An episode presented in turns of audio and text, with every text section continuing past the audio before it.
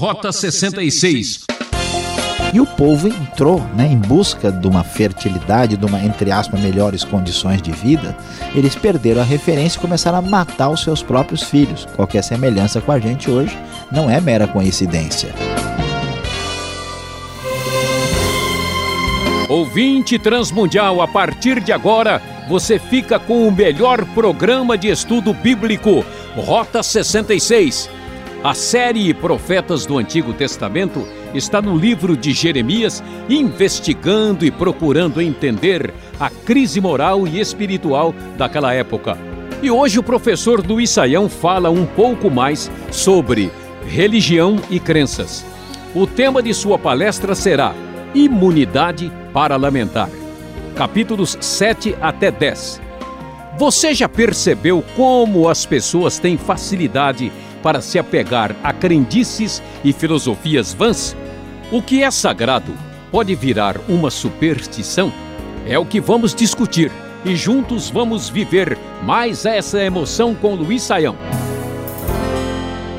Isso mesmo que ouvimos, imunidade para lamentar. Nós abrimos o capítulo 7 de Jeremias, agora trazendo uma nova mensagem, uma nova palavra. Dos capítulos anteriores, ouvimos duas mensagens apresentadas que condenavam a traição e a infidelidade de Judá. E agora nós temos aqui a terceira pregação, vamos dizer assim, de Jeremias. E o texto começa dizendo, na nova versão internacional da Bíblia, o seguinte: Esta é a palavra que veio a Jeremias da parte do Senhor. Fique junto à porta do templo do Senhor e proclame esta mensagem. Esta mensagem que Jeremias uh, prega na porta do templo é bem conhecido como o Sermão do Templo é mencionado também lá no capítulo 26, mais adiante, e parece, segundo todas as indicações, que é uma mensagem que já acontece num tempo mais adiante, já não é mais na época. Do rei Josias, parece ser o início do período a do reinado de Jeoaquim, conforme capítulo 26 vai mostrar. Muito provável que Jeremias vai trazer essa mensagem por volta do ano 609, 608 a.C. E que mensagem é essa e o que ela tem a ver com o título Imunidade para Lamentar? O texto da NVI nos mostra o que acontece na sequência. Na sequência. A mensagem ah, proclamada por Jeremias diz o seguinte: Ouçam a palavra do Senhor, todos vocês de Judá que atravessam essas portas para adorar o Senhor. Assim diz o Senhor dos Exércitos, o Deus de Israel: corrijam a sua conduta e as suas ações, e eu os farei habitar neste lugar. Não confiem nas palavras enganosas dos que dizem: Este é o templo do Senhor, o templo do Senhor, o templo do Senhor. Veja só, meu querido ouvinte, que coisa impressionante. Quando Jeremias anuncia o julgamento de Deus, que Deus vai trazer os babilônios que vão invadir a terra de Judá e também Jerusalém, a atitude do povo é muito simples. Eles dizem: não, nada vai acontecer, porque nós temos uma imunidade, é uma espécie de imunidade espiritual, uma imunidade religiosa, porque nós podemos fazer o que bem quisermos que não nos acontecerá nada, porque o templo do Senhor está aqui. O raciocínio deles é o seguinte: Deus tem o seu templo aqui na nossa terra e ele mora no seu templo. Como Deus é maior e mais forte, mais poderoso que os outros deuses, nada vai acontecer. Não é possível que os deuses pagãos vão poder vencer o nosso Deus. Mesmo que eles fossem atrás dos deuses pagãos,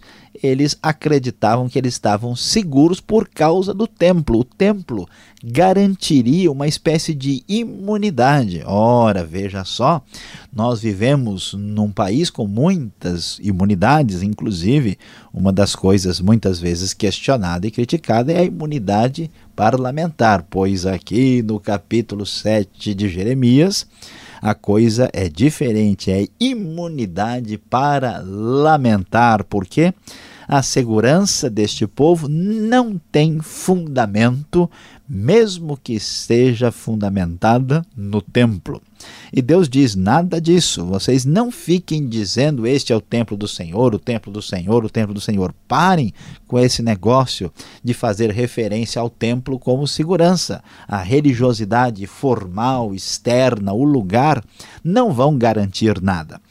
E assim, capítulo 7 prossegue a partir do verso 5, dizendo: Mas se vocês realmente corrigirem a sua conduta e as suas ações, e se de fato tratarem uns aos outros com justiça e não oprimirem o estrangeiro, o órfão e a viúva, e não derramarem sangue inocente neste lugar, e se vocês não seguirem outros deuses para sua própria ruína, então eu os farei habitar neste lugar, na terra que dei aos seus antepassados desde a antiguidade para sempre. Mas vejam, vocês confiam em palavras enganosas e inúteis. É lamentável, mas é verdade.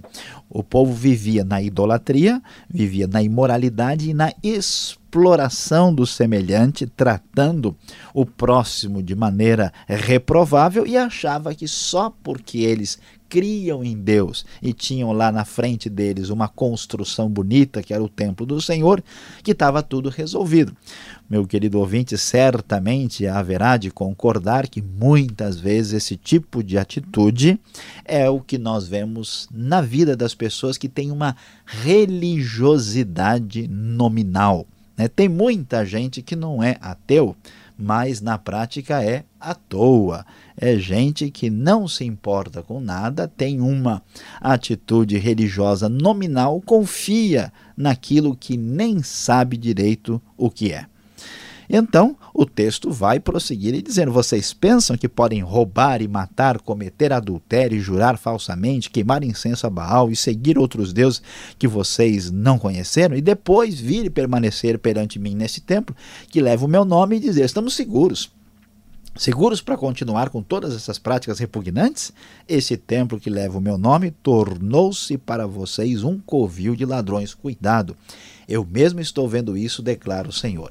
É muito impressionante a coragem de Jeremias. Preste atenção, veja, meu querido ouvinte, a gente precisa hoje em dia de gente que tenha peito, que tenha coragem, como Jeremias. Jeremias chegou na porta do templo e diretamente afirmou àqueles que frequentavam: Olha, isso aqui virou um covil de ladrões. Vocês querem viver da maneira absolutamente injusta e agora estão confiando no templo do Senhor.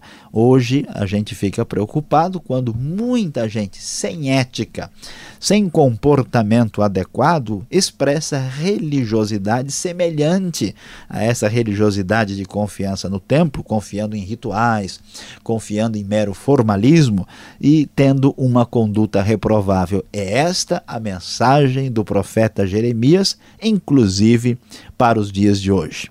Então, Deus prossegue no argumento e diz para eles o seguinte: o verso 14 nos revela: Eu farei a este templo que leva o meu nome, no qual vocês confiam, o lugar de adoração que dei a vocês, aos seus antepassados, o mesmo que fiz a Siló. Siló era o antigo local de adoração no tempo dos juízes, e Siló também fora destruído. O tabernáculo de Siló não permaneceu para sempre. Portanto, Deus diz: Olha, em que vocês têm essa confiança? Vocês acham que só porque tem um templo que leva o meu nome, vocês podem viver a vida mais errada possível? Isso já não foi garantia no passado e muito menos será garantia no presente. Por isso, Deus, certamente aborrecido e indignado com esse povo religioso, hipócrita e falso, que quer ter uma imunidade, e essa imunidade que é para segurança, para garantia, na verdade, é uma imunidade para lamentar, e sem dúvida, Jeremias vai lamentar isso o tempo todo.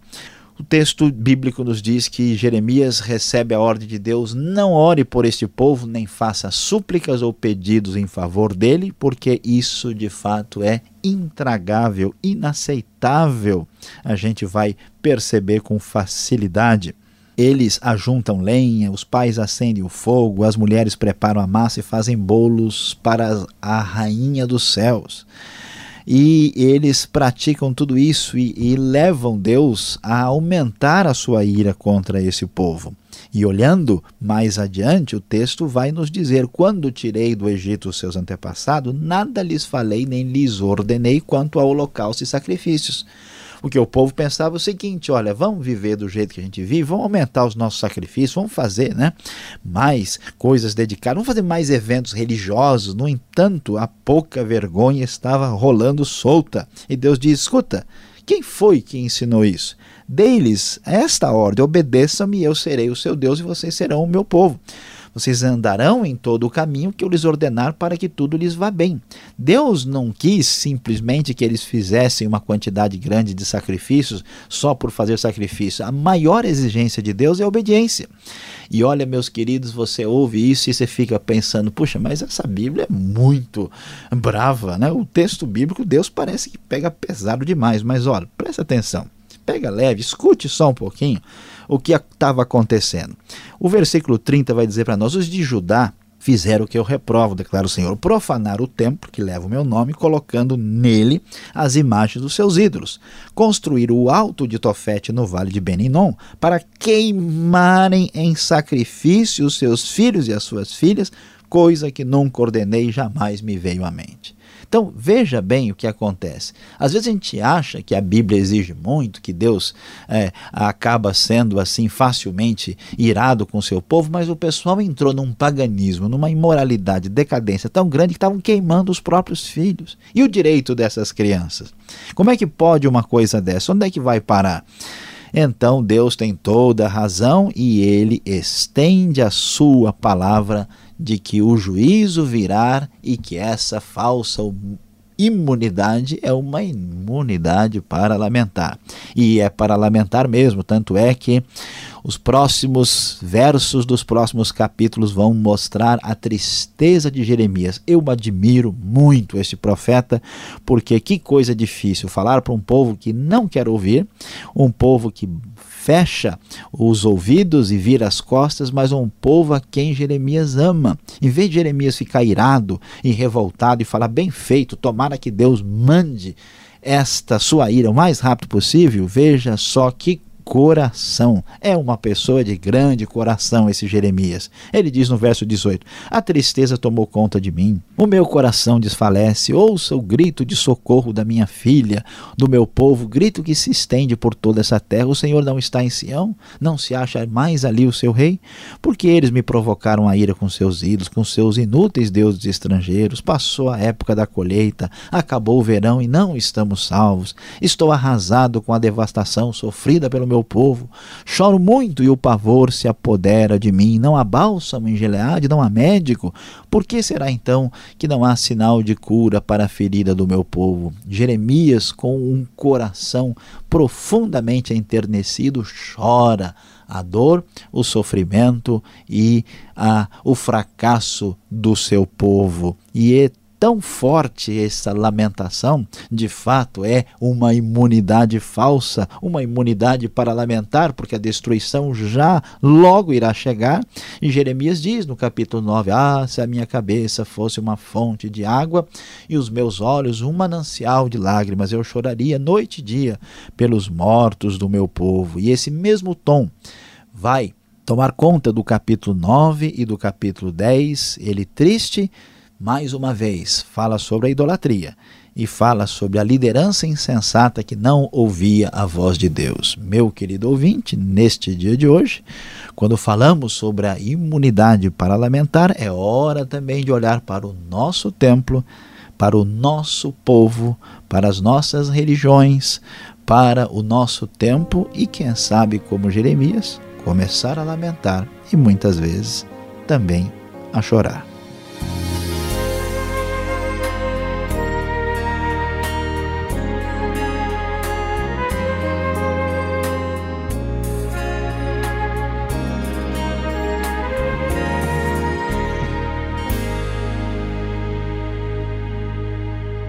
Um breve intervalo. Este é o programa Rota 66, o caminho para entender o ensino teológico dos 66 livros da Bíblia.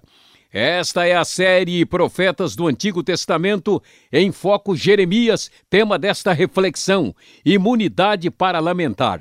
O Rota 66 tem produção e apresentação de Luiz Saião e Alberto Veríssimo. Na locução, Beltrão, realização Transmundial. Caixa Postal 18.113, CEP 04626-970 São Paulo, capital. E-mail, rota66 arroba transmundial.com.br. A seguir, perguntar para não duvidar.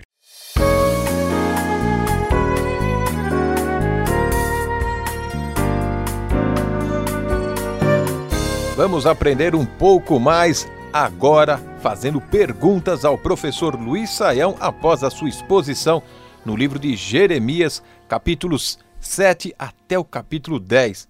Professor, como pode um povo ser assim muito religioso e ao mesmo tempo ter uma atitude muito perversa?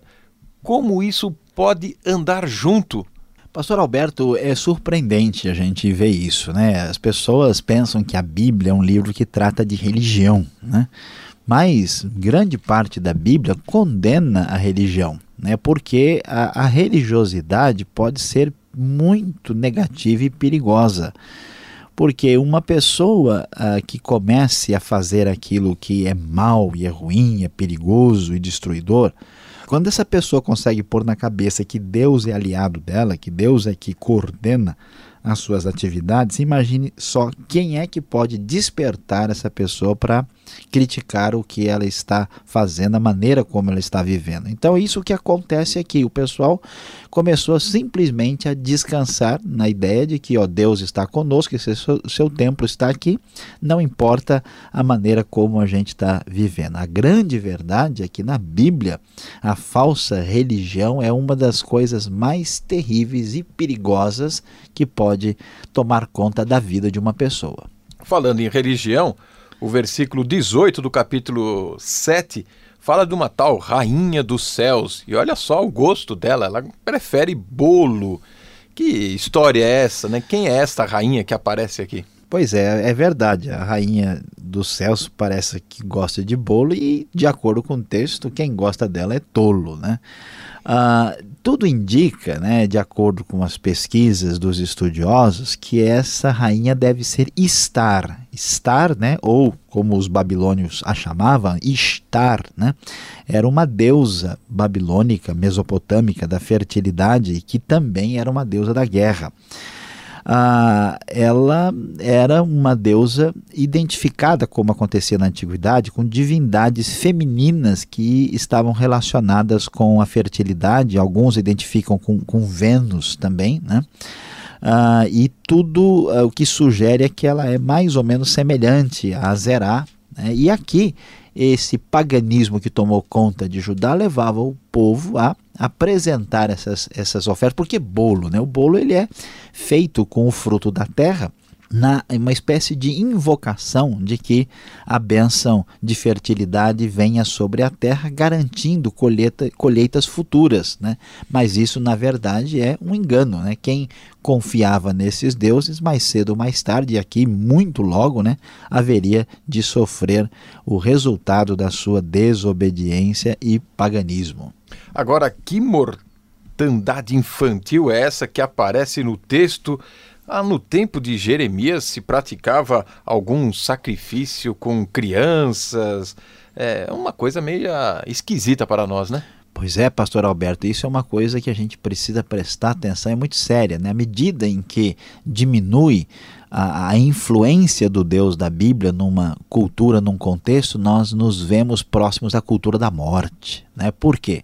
Porque o Deus da Bíblia é o Deus vivo, é o Deus que quer vida, relacionamento real conosco, que nos promete vida eterna. Num contexto oposto a esse Deus, né, desse paganismo cruel, há uma espécie de perversa celebração da morte. Esses deuses pagãos exigiam esse sacrifício terrível.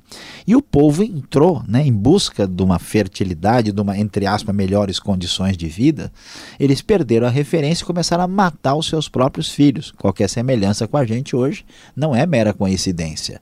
E ao matar os próprios filhos, Deus fica muito irado e diz: Olha, vocês estão indo lá nesse lugar, nesse vale de Tofete, que vai ser o vale Beninon, que fica ao sul de Jerusalém, pois é do jeito que vocês provocaram mortandade, vocês morrerão lá. É uma referência à invasão babilônica, quando eles haveriam de morrer e serem lançados nesse lugar onde se jogavam cadáveres né, daqueles que eram indesejados. Então é lamentável. Quem caminha buscando a morte será atingido por ela.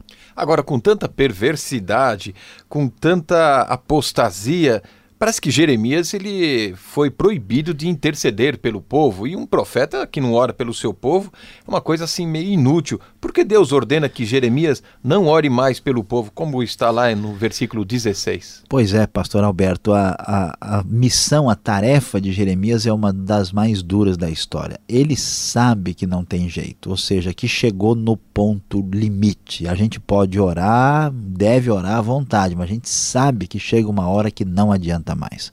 A pessoa ultrapassou todos os limites. A Bíblia, no próprio Novo Testamento, há certas coisas pelas quais que nós não devemos mais orar. É o caso da apostasia, por exemplo. E aqui a coisa chegou num limite em que a destruição está decretada. Jeremias, agora é, vamos lamentar, porque já passou a hora de orar. E é por isso que vamos ver que na continuidade do texto, Jeremias se põe a lamentar. Né? Ele, ele fica triste, ele representa aí a dor, o sentimento do coração do próprio Deus quando trata com o seu povo, mas é necessário que a gente entenda que tudo na vida tem um limite de suportabilidade. Né? Chegou a um certo ponto, não há mais o que fazer. Você vai orar por alguém que já morreu, a pessoa já morreu, agora não adianta, o tempo dele aqui na terra acabou. Né? Então não há o que se possa fazer. Isso é importante para a gente entender a nossa finitude e limitação. Muita gente tem aquele costume, né? Ah, vamos deixar para depois, deixa para a última hora, último minuto, como se a pessoa tivesse capacidade de resolver qualquer coisa na hora que ele desejasse. Você não pode pensar assim. Inclusive, vai chegar um momento na vida que nem oração resolve mais. Esta é a pura verdade. Obrigado, Sayão, pelas respostas e você que está acompanhando esse estudo, vem agora a lição aplicada à sua vida.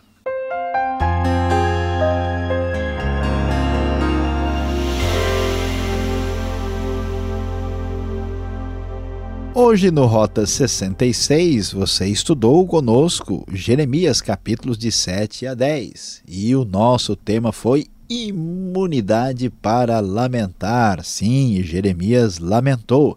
Lamentou porque o povo confiou enganosamente que o templo impediria que eles sofressem o cativeiro, o juízo de Deus que viria sobre eles. Viviam uma vida injusta, cheia de maldade, no entanto marcada por muita religiosidade. Religiosidade falsa, hipócrita, condenável perante Deus. Meu querido ouvinte, ouça bem hoje aqui a nossa aplicação, aplicação que vai aqui do professor Luiz Saião. Lembre-se, nada é pior para a vida e o coração do que a falsa religião.